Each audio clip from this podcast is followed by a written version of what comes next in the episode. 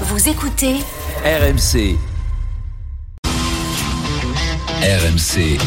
19h20h. Bartoli Time. Jean-Christophe Drouet. Marion Bartoli. Bonsoir à toutes, bonsoir à tous. Bienvenue dans l'émission de radio incontournable pour tous les passionnés de sport. Bartoli Time. Comme vous m'avez manqué, mes chers auditeurs, la semaine dernière, je n'étais pas présente, mais là, ça y est, nous sommes ensemble. Nous allons débriefer tout ce week-end sportif, encore une fois extrêmement riche. Vous offrir une analyse bien évidemment toujours approfondie et surtout des interviews exclusives.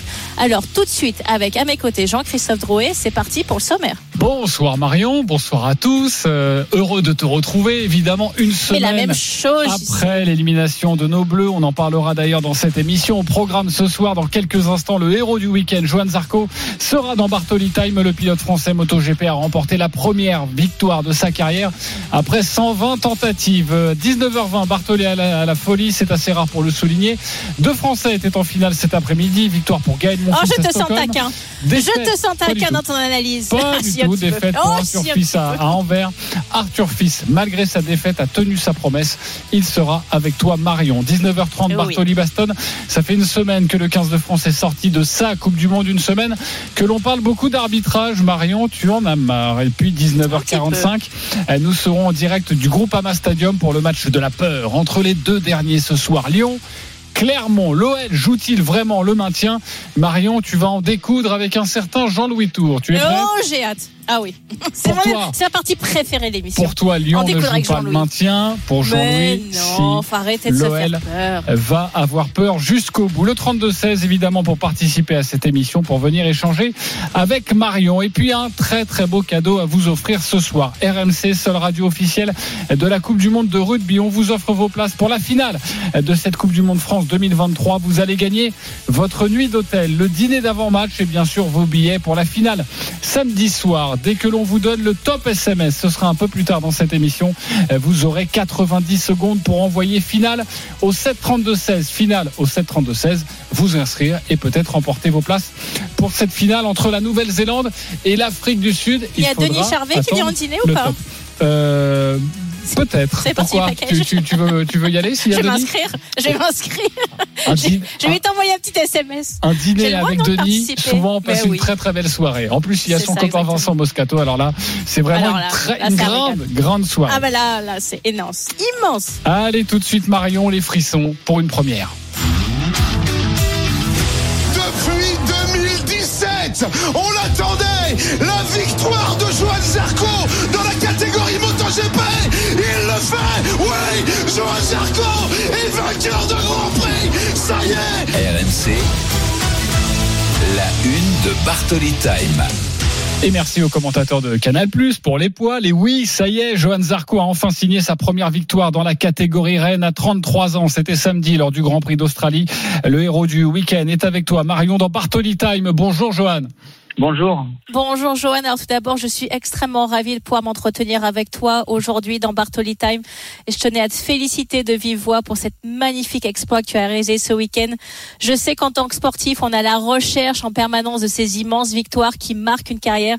Et tu as réalisé cet exploit hier. Donc je suis extrêmement contente pour toi et vraiment heureuse de pouvoir euh, t'écouter dans mon émission. Bah, Merci beaucoup. Ça fait ça fait du bien en tout cas parce que ouais, ça fait un paquet de courses que j'essaie de gagner en MotoGP et euh, et là presque je me suis concentré pour euh, jouer un beau podium.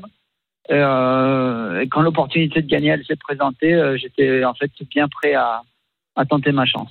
Johan, on est le jour d'après, un jour après ton fabuleux exploit avec cette victoire sur le Grand Prix d'Australie. Est-ce que tu prends conscience 24 heures après de ce que tu viens de réaliser?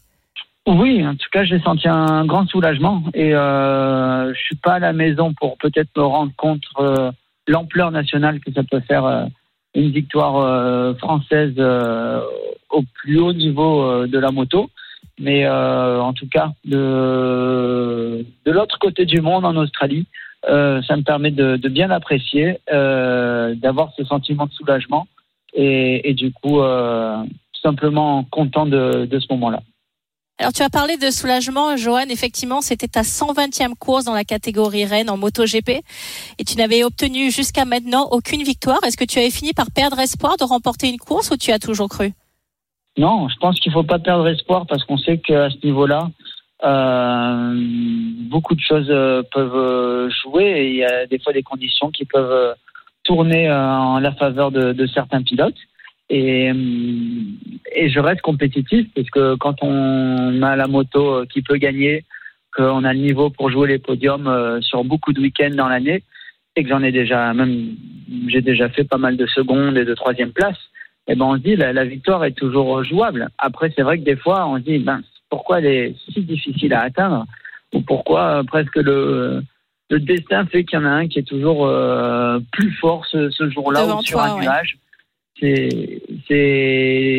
On se pose ces questions, mais euh, on peut pas se résoudre à dire euh, bon bah je ne gagnerai pas parce que quand on analyse un peu la, la perche de tout le monde, même des fois euh, une huitième ou une dixième place, quand on se rend compte le peu d'écart qu'il y a entre le premier et le dixième, ben on se dit en fait c'est une question de circonstance, ça peut tourner en, sa faveur si on est prêt à prendre l'opportunité. Johan Zarco est avec nous euh, sur euh, RMC dans Bartoli Time pour nous raconter sa grande première. Justement, euh, Johan, euh, raconte-nous ce, ce dernier tour parce que tu l'as dit, tu as déjà fait des podiums. Vous êtes cinq au coude à coude. Est-ce que tu as pensé à ça? Est-ce que tu as pensé ah non, je vais pas encore terminer deuxième Non, on a, on peut pas penser comme ça. Mais en fait, c'est déjà dès le début de la course. On peut parler du dernier tour, mais euh, dès le départ, il y a mon coéquipier Jorge Martin qui partait en pole position et qui est très en forme en ce moment, qui a fait un gros enchaînement avec euh, pas mal de courses gagnées.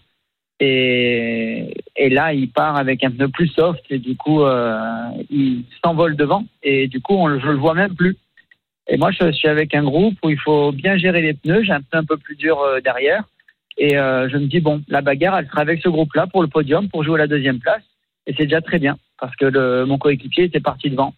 Et finalement, le coéquipier, on commence à le voir à un moment dans la course. Et à cinq tours de la fin, je me dis, en fait, on le rattrape plus vite que prévu. Il y aura peut-être quelque chose à jouer. Et c'est vraiment à deux tours de la fin que je me rends compte que on va l'avoir dans le dernier tour. C'est pour ça que j'ai essayé de me présenter au mieux euh, derrière lui. Euh, J'ai d'abord doublé les autres pilotes pour présenter deuxième. Et au dernier tour, j'avais, on va dire, plus que lui à passer. Et c'est vrai qu'en fait, euh, lors du, dépassement, eh ben, tous les autres étaient derrière aussi pour essayer de se faire une place. Et euh, bien content de l'avoir doublé au virage 4 et du coup d'avoir fait les, les, les huit derniers virages euh, en tête euh, pour gagner ce premier Grand Prix. Week-end Eh oui. parfait pour Johan Zarco, parfait. Pas tout à fait. Écoutez ce qui s'est passé lors de la retransmission, la remise du trophée, le podium avec normalement cette Marseillaise. Si vous avez regardé chez nos copains de Canal+, ça s'est passé comme ça.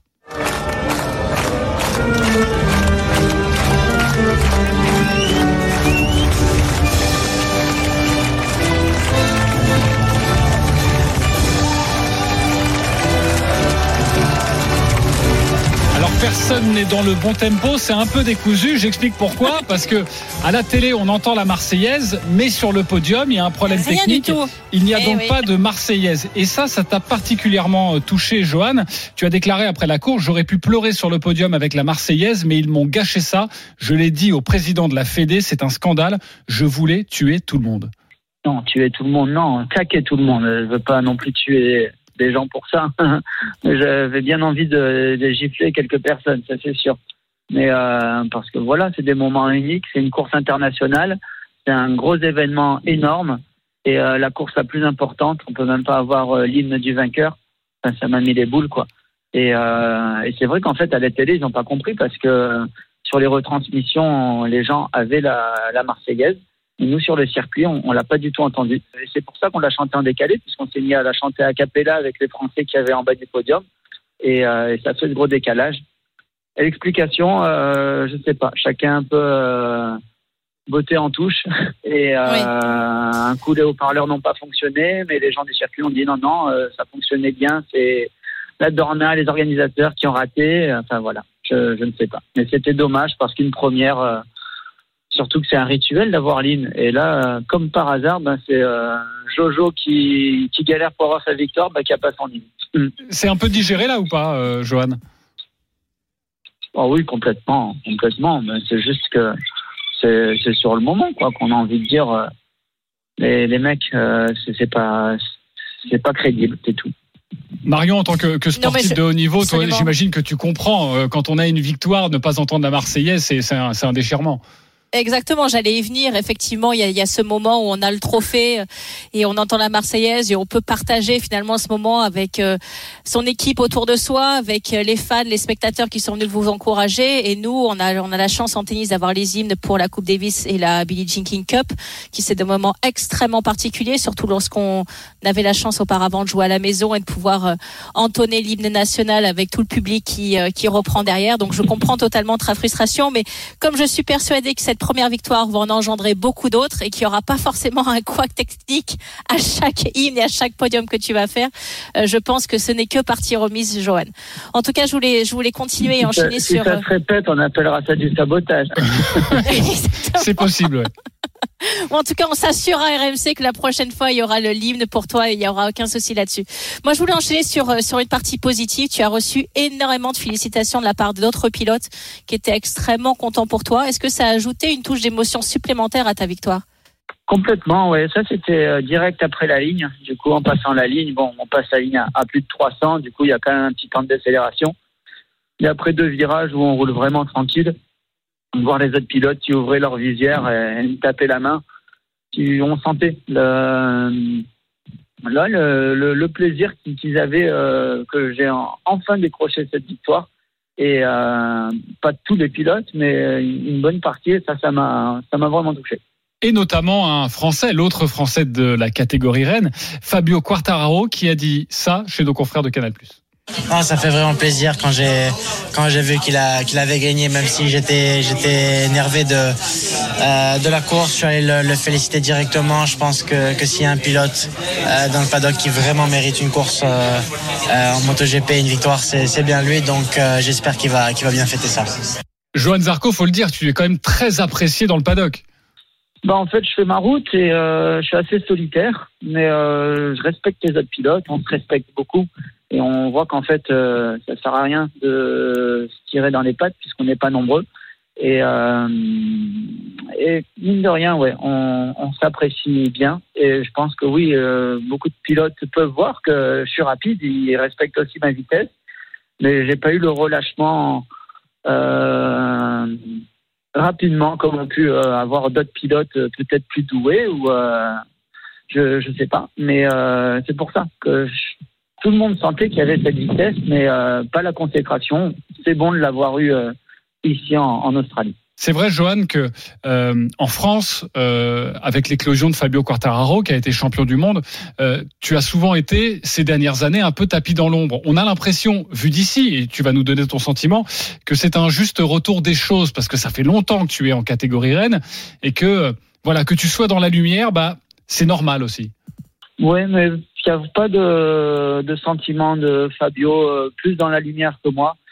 Ce qu'il a fait c'est incroyable. Il a un type de, champion du monde dans la catégorie reine. Il a plusieurs victoires et euh, il a eu cette bonne sensation rapidement sur la Yamaha qu'il a réussi à concrétiser rapidement parce qu'il est bien resté dans, le bon moule qu'il fallait.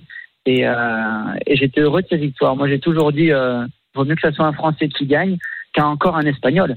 Du coup euh, Eh j'étais bien content quand, quand il y avait la Marseillaise et euh, j'ai d'ailleurs toujours félicité, envoyé des messages, euh, même certainement partagé des choses sur sur les réseaux sociaux, comme euh, lui-même a fait. Et je suis vraiment, j'apprécie euh, ce, ce, ce fair play de, de, de sa part et, et que finalement, en fait, on, on joue de la même manière.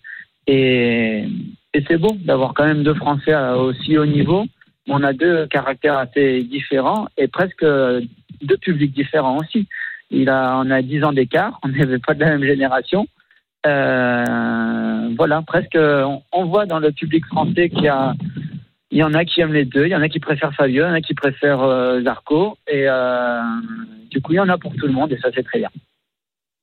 Johan, tu, l'as rappelé tout à l'heure, effectivement, avant cette victoire finale d'hier, tu as réalisé 16 podiums, tu as été 11 fois deuxième en MotoGP, tu es actuellement cinquième au classement provisoire du championnat du monde. Après cette victoire, quels sont tes objectifs d'ici la fin de la saison? Je rappelle qu'il reste quatre grands prix. Eh bien, j'espère qu'en fait, euh, un peu ce, soulagement va permettre d'être euh, davantage euh, relâché sur la moto. À, ce niveau-là, il faut vraiment piloter par instinct pour, euh, pour pouvoir, disons, euh, être, euh, être au mieux et exploiter au mieux la moto. Je sais qu'avec l'expérience, je suis compétitif sur les circuits qui vont arriver. L'objectif, c'est de rester dans, dans ce top 5 mondial parce que ça reste une place très bonne. Et vu la saison que j'ai eue, ça serait un, un très bel objectif. Et pourquoi pas, voilà, rejouer podium si c'était victoire pour avoir cette Marseillaise. Mais euh, vraiment, voir le- les sensations que j'aurai sur la moto avec euh, cette victoire obtenue, comment ça peut jouer euh, dans le corps. Merci beaucoup, Joanne Zarco, d'avoir été en direct sur RMC avec Marion Bartoli dans Bartoli Time. Et encore félicitations et une très belle fin de saison, évidemment. Merci Johan et surtout encore une fois bonne chance pour le Grand Prix de Thaïlande qui a lieu le dimanche 29 octobre. On va bien évidemment te suivre pour le reste de la saison. Et encore une fois, merci d'avoir répondu à toutes nos questions. Et une belle Marseillaise. hein. De rien. Marseillaise. À bientôt. 19h16, on revient dans quelques instants. Sachez que l'intégralité de cette interview avec Joanne Zarco est déjà disponible en podcast si vous avez raté le début. 19h16, je le disais, avec Marion Bartoli. On revient dans quelques instants. Bartoli à la folie. Deux tennisman en finale cet après-midi. Gaël, mon fils, Arthur Fils. Arthur Fils qui a perdu sera avec nous dans quelques instants en direct. À tout de suite sur RMC. RMC. Jusqu'à 20h, Bartoli Time, Jean-Christophe Drouet. Marion Bartoli. 19h18, nous sommes de retour dans Bartoli Time et c'est le moment où les Français ont brillé cette semaine en tennis. Donc je tenais à vraiment leur donner la parole, tout d'abord pour les féliciter et bien sûr également les interviewer. C'est Arthur Fils qui a été finaliste au tournoi d'Anvers en faisant une énorme semaine à nouveau et Gaël, mon fils, qui a remporté le titre à Stockholm. Donc Cocorico, bravo à nos deux Français. Et nous avons la chance d'avoir Arthur Fils avec nous. Exactement, ce sera dans quelques instants. On en parle et on parlera avec Arthur Fils qui a malheureusement perdu cette finale. Vous donnez un rendez-vous 19h30, restez bien avec nous. Composez déjà le 32-16. Bartoli Baston, marre de se plaindre de l'arbitrage après France-Afrique Oui, il y en a marre pleurnicher. C'est ton credo, Je vous le dis. Marion. Je sais Oui, qu'il y a y quelques a auditeurs euh, qui euh, s'en plaignent encore de non, pas forcément, Ah. qui s'en plaignent encore de Ben O'Keefe, l'arbitre néo-zélandais. Ouais, non, mais il faut parle passer à autre chose, les à amis. 19h30. Et puis, Ouais, sachez que si vous avez raté, évidemment, euh, l'interview avec Johan Zarco, euh, vous pouvez aller la télécharger en podcast. C'était il y a quelques minutes. Mais tout de suite, deux tennisman à l'honneur. Gael Monfils becomes the oldest winner in Stockholm history to the delight of his team. But it is Monfils who comes through, and it's also his 12th career title. 4-6, 7-6, 6-3. RMC, Bartoli, à la folie. C'est ton coup de cœur, Marion Gaël, mon fils et Arthur Fils étaient en finale aujourd'hui. L'un à Stockholm, l'autre à Anvers. L'un a gagné. Gaël, mon fils, 37 ans, qui a renversé Pa- euh, Pavel Tokov en 3-7. C'est le 12e titre de sa carrière, le premier depuis près de deux ans. L'autre a perdu, malheureusement, Arthur Fils, 19 ans, face à Alexander Bublik. Arthur Fils, et c'est important de le préciser, qui a respecté sa parole, pas toujours facile. Oh oui, Après une absolument. défaite, il t'avait dit oui, Marion, et il est avec nous raison. en direct de Belgique. Bonsoir, Arthur. Bonsoir. Bonsoir Arthur. Et comme l'a rappelé JC, effectivement, tu es un homme d'honneur et j'apprécie énormément. C'est jamais facile de discuter après une défaite. Mais moi, j'aimerais revenir surtout sur ta fantastique semaine. Tu as battu Stefanos Tsitsipas, qui est un membre installé du top 10. Ta deuxième victoire en top 10 cette année après Casper Ruud. Tu as atteint le meilleur classement de ta carrière. Tu vas être 38e mondial lundi. Tu te rapproches d'être tête de série de l'Open Australie, puisque je le rappelle pour nos auditeurs, c'est les 32 premiers mondiaux qui seront tête de série à l'Open Australie. C'est franchement une année absolument exceptionnelle pour toi, Arthur. C'est sûr que ça a été euh, une bonne semaine et aussi une très bonne année. Euh, voilà, j'ai commencé l'année de 250, donc euh, être 38 euh, lundi prochain, bah, je suis très très content. Après, j'ai des objectifs. Voilà, j'essaie d'aller chercher les têtes de série en Australie. C'est c'est pas facile. Si j'avais gagné aujourd'hui, bah, ça m'aurait rapproché un peu, mais bon, c'est comme ça. Donc j'ai encore pas mal de pas mal de cartouches. J'ai Vienne, Bercy, peut-être Metz. Donc voilà, une, fin de saison excitante. Tu es le plus jeune top 50 à seulement 19 ans. Je rappelle que Carlos Alcaraz a lui 20 ans. Est-ce que tu te voyais quand tu étais chez les juniors et tu as très bien performé chez les juniors Est-ce que tu te voyais arriver aussi vite et aussi haut sur le circuit ATP Euh, bah, je savais que j'étais capable. Après, euh, c'est quelque chose d'être capable, mais c'est autre chose de le faire.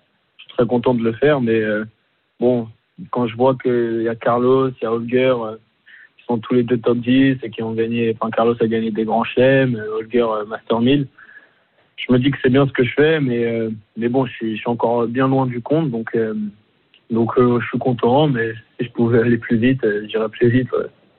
Encore bien loin du compte. Euh, c'est vrai qu'Arthur Fils Pas est si loin que ça quand même. épatant. Il est avec nous en direct. C'est bien, il a de l'ambition, j'aime Belgique bien. après sa finale, je le rappelle, euh, perdue euh, cet après-midi, mais une finale encore pour lui tout de même. Marion Bartoli avec Arthur Fils. Alors Arthur, cette semaine, il me semble que Sébastien Grosjean t'a accompagné, puisque je l'ai vu euh, dans ta box pendant toute la semaine. C'est normalement pas ton entraîneur, on va dire, officiel à l'année. Est-ce que c'était Ouais. une période d'essai ou c'était euh, parce que tu, ton entraîneur habituel pouvait pas venir avec toi? Est-ce que tu peux nous donner une explication? Ouais, en fait, Laurent, il a des problèmes de dos, donc euh, il a dû rentrer en urgence à Clermont. Ouais. Donc euh, bah, là, la, la, Fédé m'a aidé à avoir, euh, à avoir quelques coachs cette semaine entre Ivan, euh, Polo, et puis là, j'ai fait mes deux derniers matchs avec Seb. Donc euh, voilà, c'est de l'expérience, et puis comme je les connais d'avant, c'est toujours cool, quoi. Vous avez fait le débriefing du match, il t'a dit quoi après ta finale?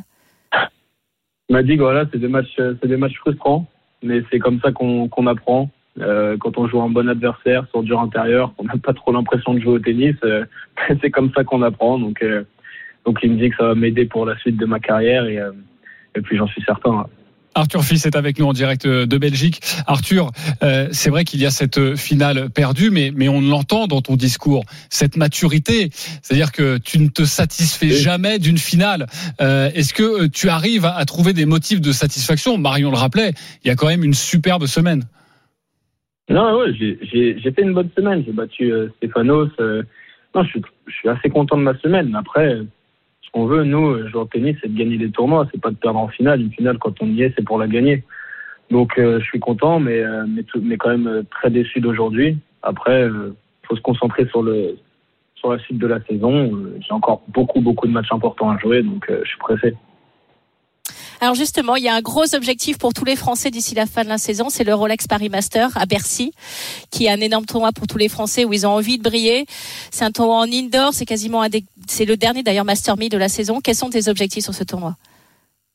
Oh, si, je, peux- si je pouvais le gagner, je le Gagner, gagnerais. mais oui, bien sûr, mais bien sûr, mais évidemment, mais pourquoi je pose la question? Arthur Fils, c'est fou ça.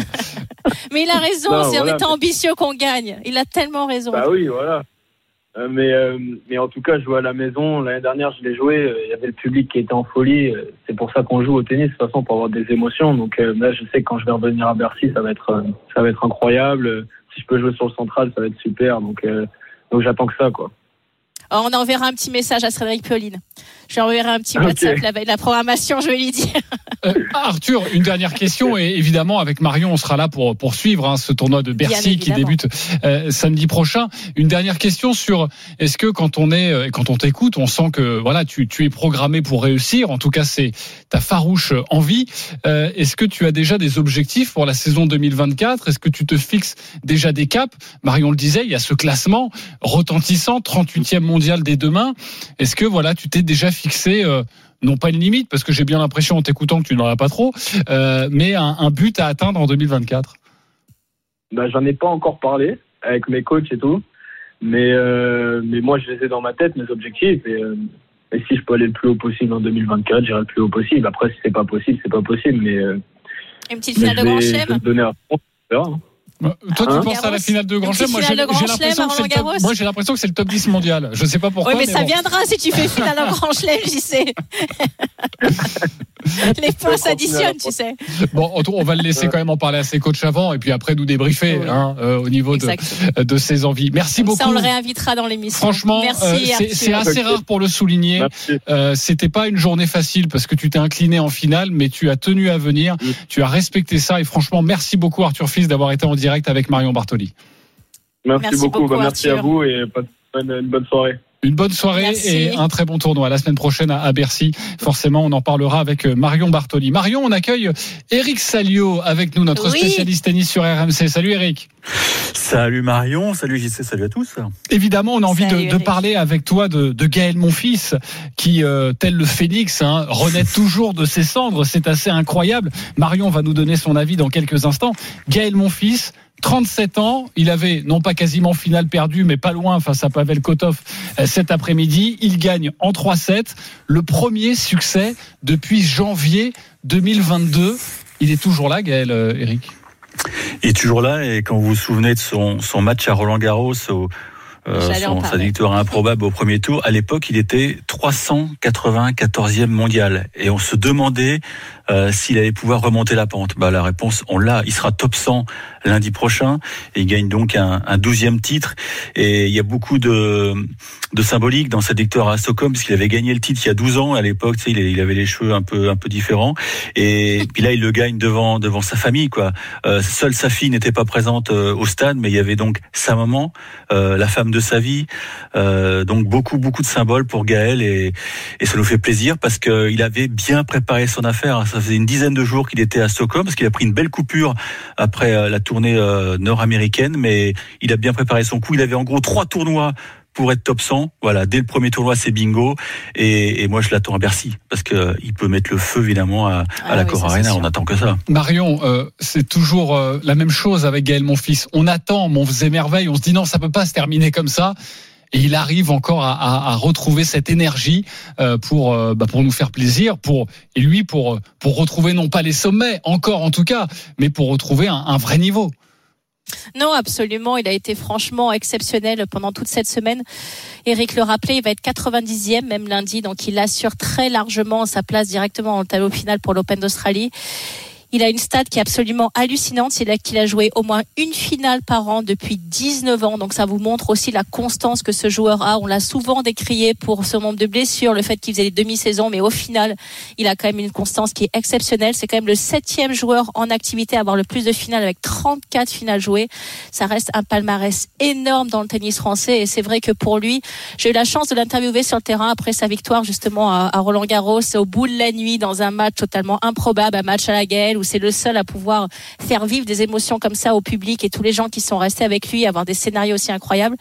Il a dit c'est le premier match que je gagne depuis la naissance de ma fille Sky et là c'est le premier tournoi qu'il gagne depuis la naissance de sa fille. Donc je pense que, que les symboliques sont extrêmement fortes, que c'est un, que c'est un homme changé qui va être euh, extrêmement euh, apaisé maintenant pour le reste de la saison. Et lorsque Gaël arrive en confiance et qu'il joue en France, comme le dit Eric, il peut mettre le feu absolu à ce tournoi et nous faire vivre encore des émotions exceptionnelles. Il y a bien évidemment les Jeux Olympiques à Paris l'année prochaine.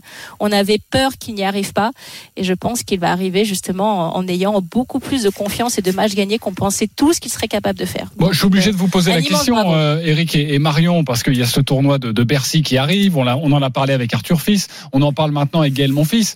Euh, Eric, tout d'abord, mouille-toi d'abord. Euh, c'est possible euh, de voir un Français euh, gagner à Bercy?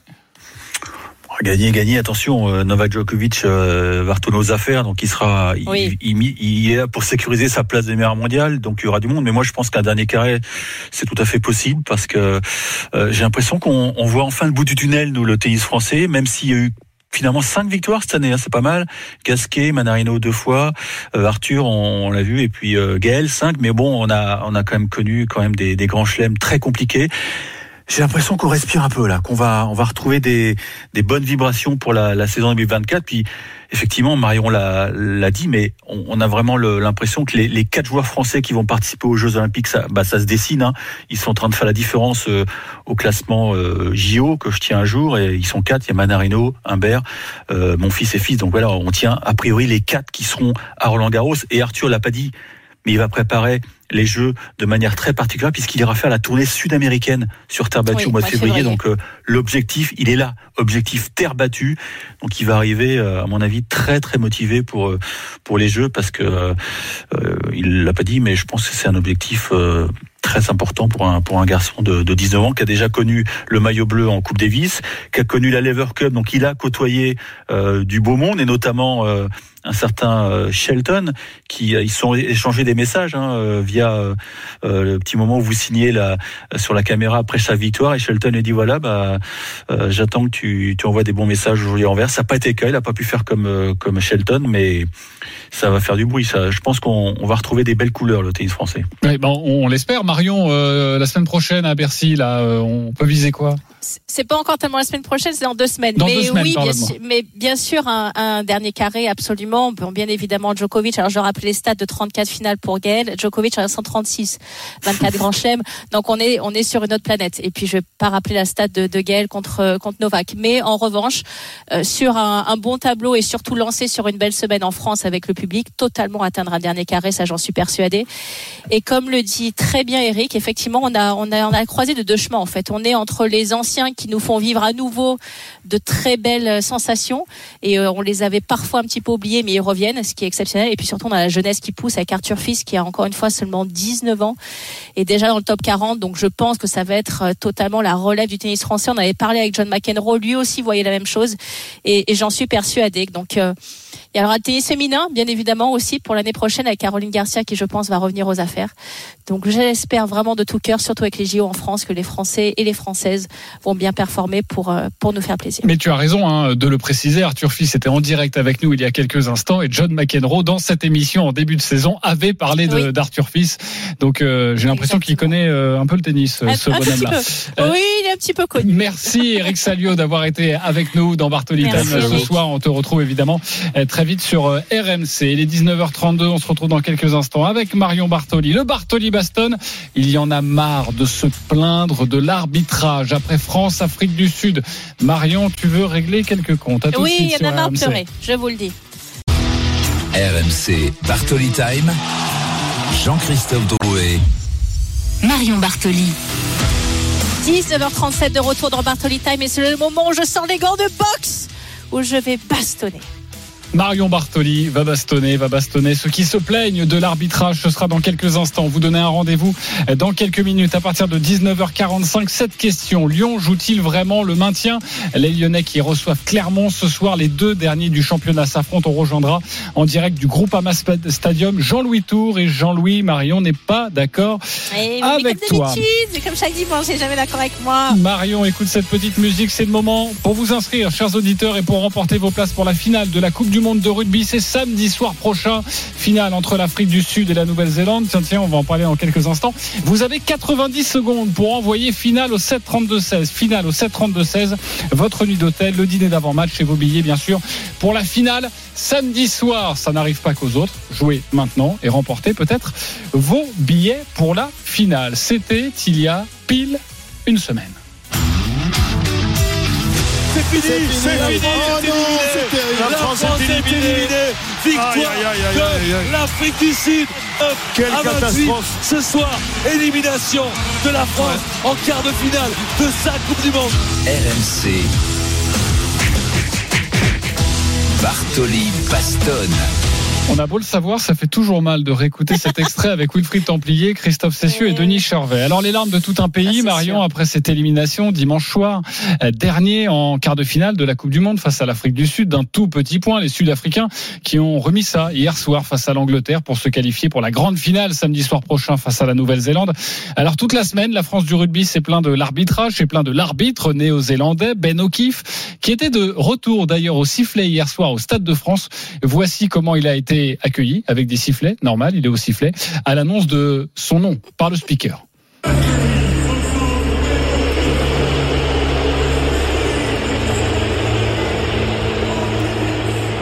Voilà, un accueil euh, charmant. Marion, tu as des choses à dire, tu en as marre Mais de oui, ceux qui se plaignent de l'arbitrage. Mais bien sûr qu'effectivement, comme tout le monde et comme tous les Français, il y a une semaine, on a pleuré devant notre télé parce que pour un point, le scénario est cruel, parce que le, le match est cruel et qu'effectivement, bien sûr, il y a eu des erreurs d'arbitrage, mais il y en a eu des deux côtés. Alors, il y a eu trois en défaveur des Français qui ont été reconnus par World Rugby, deux en défaveur des Sud-Africains qui ont été également reconnus par World Rugby. Mais là, ça va, j'en ai marre. Il faut vraiment qu'on passe à autre chose. Pas une semaine. On peut se plaindre un ou deux jours, mais il y a tellement d'enseignements à tirer de ce match. Il y a des constats à faire. Je, je trouve que de se plaindre uniquement de l'arbitrage, ce n'est pas constructif pour le reste, parce que de toute façon, le match ne va pas être joué. Et s'en prendre à l'arbitre, c'est franchement fuir ses responsabilités. Si les remplaçants n'ont rien apporté à la fin du match, c'est pas la faute de l'arbitre. Si Antoine Dupont, le meilleur joueur du monde, a été diminué et a joué diminué, ce n'est pas la faute de l'arbitre.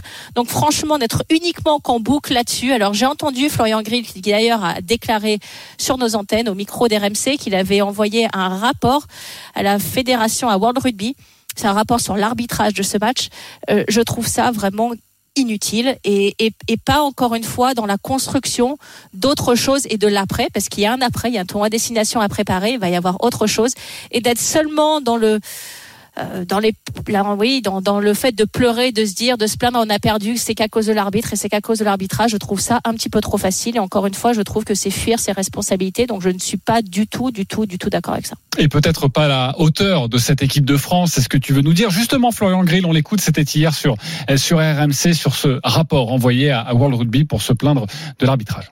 Bien sûr, il y a des constats à tirer sur ce match. Bien sûr, on a fait un rapport s'agissant de, l'arbitrage, pas une réclamation, parce que de toute façon, le match, il va pas être rejoué. Bien sûr, on a discuté assez fermement avec World Rugby, parce que sur la vingtaine de commissions euh, qu'on a au sein de World Rugby, il y avait finalement très peu, un ou deux Français impliqués à peine. Donc, euh, on a besoin d'investir et d'avoir de peser dans l'organisation World Rugby. Mais il faut savoir euh, reconnaître la défaite, l'accepter et se préparer à 2027, parce que ce qui compte, moi, c'est pas de ressasser le passé, c'est de préparer l'avenir. Bon, on sent en tout cas qu'on a un problème euh, dans les instances et qu'on ne pèse pas assez dans les instances. Ça fait quelques années qu'on le dit.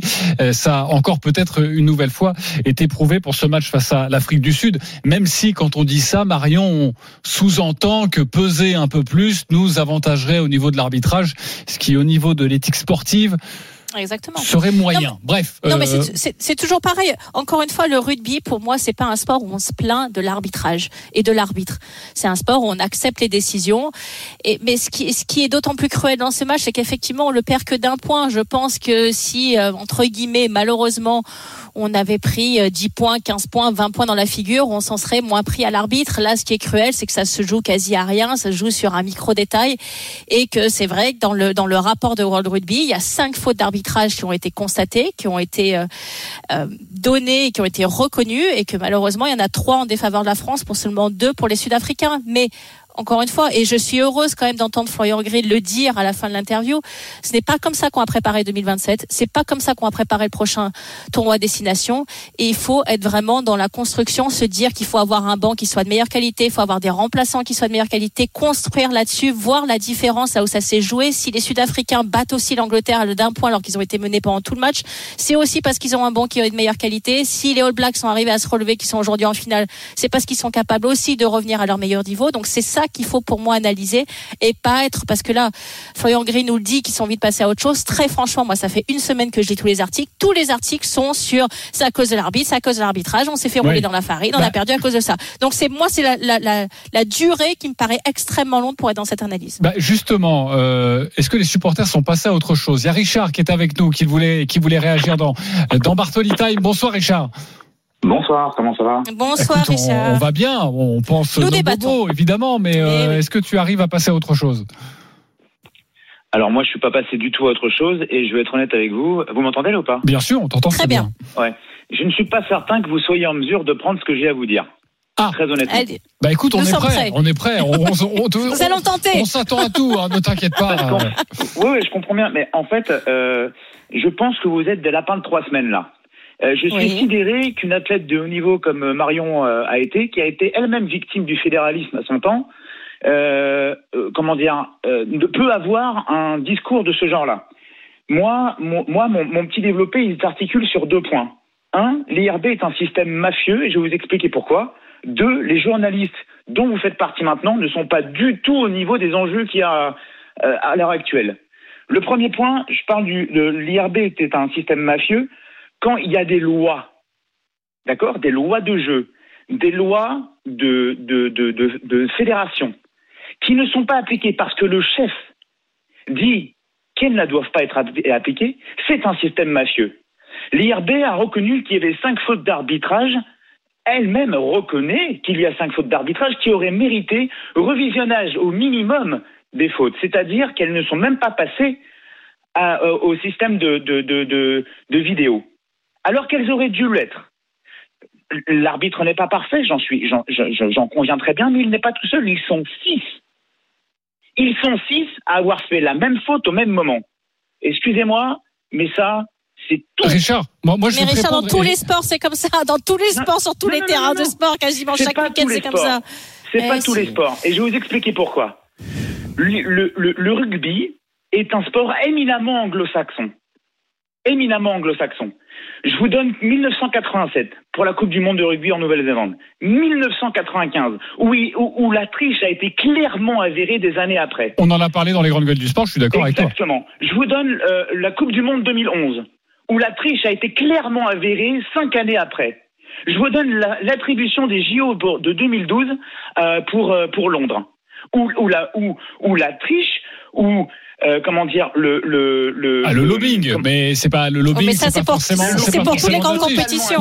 dans Richard, les lois du, des ju- Jeux Olympiques. juste pour- juste pour te répondre. interdit, il a été, il a été avéré. Euh, euh, Richard, juste pour te répondre, c'est sûr que depuis, et, et je fais assez d'émissions comme ça avec euh, des anciens internationaux de rugby qui nous disent on n'est pas assez représenté aux instances. Et, et là, en ce sens, je te donne raison. Là où personnellement, je ne te donne pas raison, même si on a, franchement, on est tous extrêmement tristes de ne pas voir le 15 de France samedi soir prochain, crois-moi. Euh, en finale. Mais je ne suis pas sûr qu'on puisse parler, par exemple, si je t'entends bien en creux, de, de, de magouille. Euh, et ce qui me gêne aussi un peu, ça voudrait dire que peser dans les instances, bah, le jour où on va affronter, euh, euh, je te dis n'importe quoi, allez, les Fidji en quart de finale ou en demi-finale, on sera avantagé, alors que moi j'ai envie qu'on soit avant, non pas avantagé sur le terrain, je veux juste qu'on soit meilleur. là- Tu comprends ce c'est que là je où veux j'arrive dire à mon deuxième point.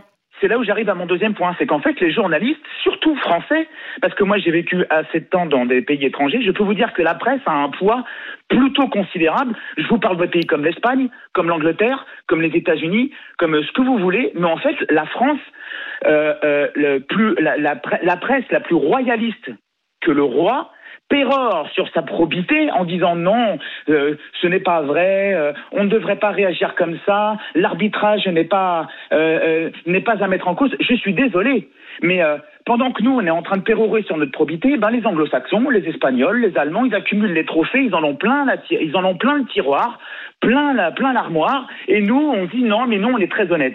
Je non, mais c'est parce que les arbitres leur donnent les trophées.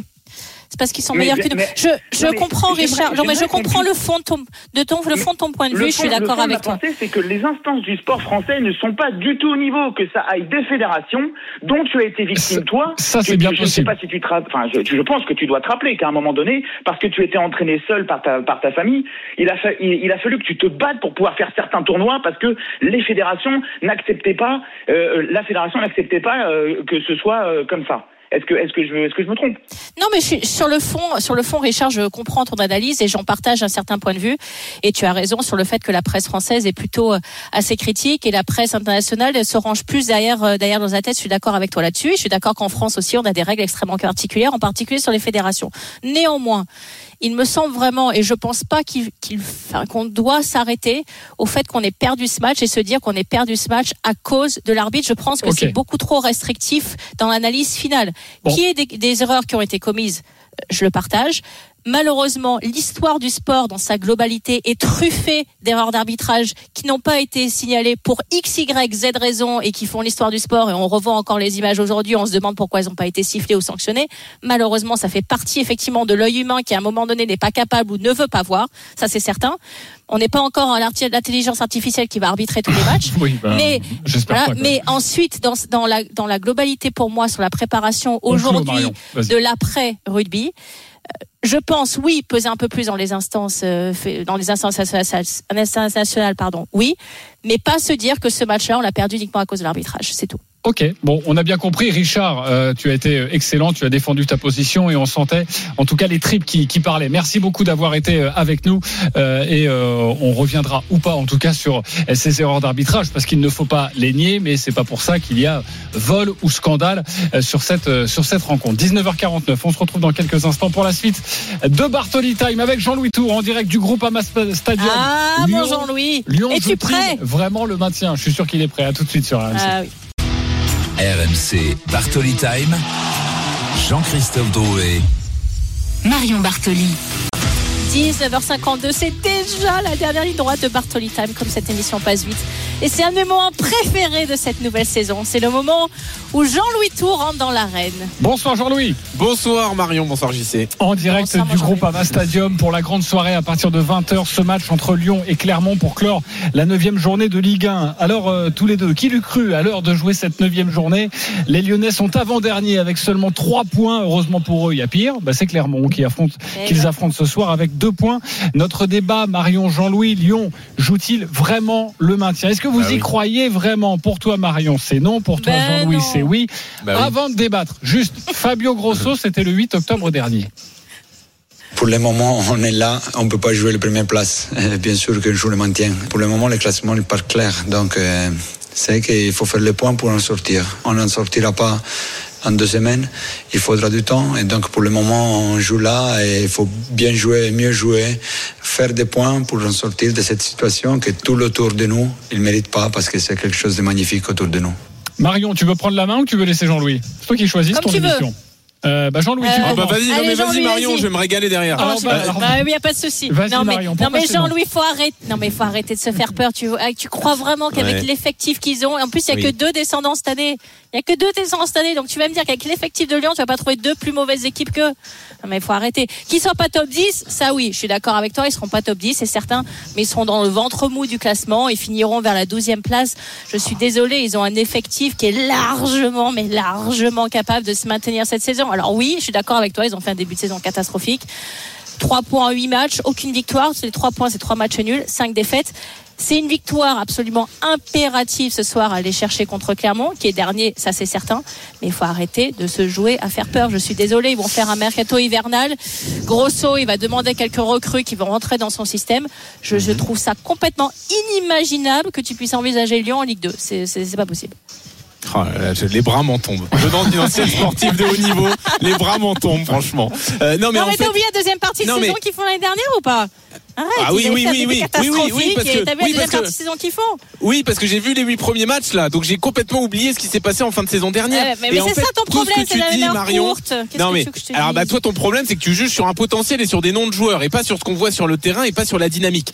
Euh, juste, moi j'ai j'ai pas été dans un vestiaire, j'ai pas connu les saisons comme ça galère. Euh, on a fait une enquête à RMC Sport où on a interrogé euh, certains joueurs qui ont connu des saisons galères alors qu'ils étaient programmés euh, pour jouer la Coupe d'Europe. À Paris, l'année du maintien, à, Mar- à Marseille aussi, ils ont connu ça. À Monaco, ils sont même descendus à, à la fin. Et tous disent la même chose. Ce que tu viens de dire, Marion. On a le potentiel, on a les joueurs pour jouer beaucoup plus haut, mais c'est impensable qu'on joue le maintien, c'est pas possible. Et ça, ça dure comme ça pendant un bon moment dans la saison, jusqu'à ce qu'on se rapproche de la 30e journée, du moment vraiment fatidique où on se dit mais on n'est jamais remonté, c'est une catastrophe, on aurait dû prendre conscience de ça avant. Et quand je vois qu'hier, Jeffinho, en conférence de presse, dit euh, tant qu'on a une chance de jouer la Ligue des Champions, bah, on continuera euh, de jouer la Ligue des Champions. Mais c'est une erreur de jugement énorme et j'espère que les Lyonnais vont prendre conscience qu'ils sont pas du tout euh, dans cet état d'esprit-là, qu'ils ne doivent pas avoir cet état d'esprit-là pour jouer le maintien. Et l'autre truc qui me fait peur, c'est que les joueurs en question, ils ont pour la plupart jamais joué le maintien. La Casette, Tolisso, Lovren, c'est des joueurs qui ont joué dans des grands clubs européens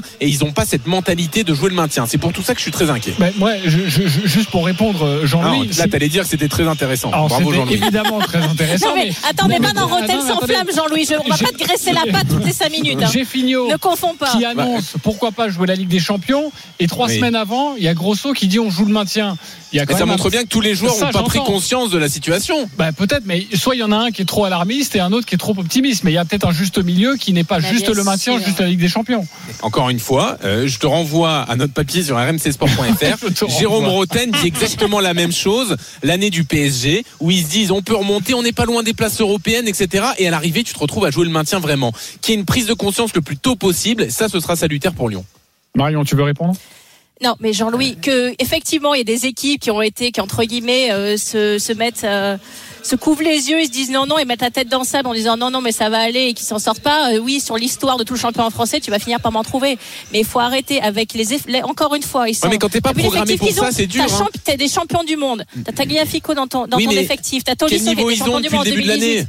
C'est- Mais c'est- Ils vont s'y mettre, mais arrête tes Le bêtises. Ils vont Tolisso pas- ils vont quand même 2018, arriver à faire trois passes d'affilée. Ça fait un moment qu'on n'a pas vu le. Tolisso niveau 2018. Hein. Ça, C'est ça qui s'y m'inquiète remettre. en fait. En tout cas, on a bien lancé la soirée. Je sens avec tous les deux, Jean-Louis Tour, Marion Bartoli. Marion, Euh, Faut que non, Jean-Louis me mette dans Rotten. Non, mais faut que Jean-Louis me mette dans Rotten sans flamme. Tu vas voir, on va se faire des débats de foot. Moi, je Tu vais vous remettre d'accord. Mais oui, totalement. Très bien, parfait. Bon bah Jean-Louis, tu pourrais y réfléchir. En Eh tout ben, cas, moi je, avec plaisir. moi je vais retourner. Il faudra sur- d'autres arguments quand même, Moi- Marion. Moi, moi, je vais retourner sur RMC Tu vas voir, quand on va les 3-0 après le match, je vais te rappeler et on va faire Ouais, ouais. des briefs et là, tu feras ouais, moins le malin. Et quand ils joueront le maintien à deux journées de la fin, c'est moi qui te rappellerai. Ouais, ouais, bien sûr. Euh, c'est fini tous les deux Euh, Non, tu sais que s'ils gagnent ce soir, ils sont qu'à 5 points du 10e. hein, je te le dis, je te dis ça comme Bon. ça. Ils sont à 5 points du top 10. Bon, moi je Voilà, oui, comme ça, c'est moi qui Très termine. bien, merci. Je, moi, je, retourne sur RMC Sport parce qu'il me renvoie vers des articles de Jean-Louis Tour. Papier, si tu veux. Bon, merci Jean-Louis, on se retrouve à partir de 20h Bah, en direct suite, oui, du il est Groupama 20h. Stadium, 19h58 dis donc. Dans quelques instants avec toi. Euh, Jean-Louis Tour, Marion, passez une très très belle soirée. Mais bien sûr, je souhaite bien évidemment, mes chers auditeurs, une magnifique soirée en compagnie de Jean-Louis Tour. Je suis sûre qu'elle sera magnifique. Si vous êtes en compagnie de Jean-Louis, je lui passe la main avec un immense plaisir. J'étais extrêmement heureuse de passer à nouveau cette heure avec vous en ce dimanche soir et je vous retrouve bien évidemment la semaine prochaine. Bonne semaine à vous tous. Au revoir.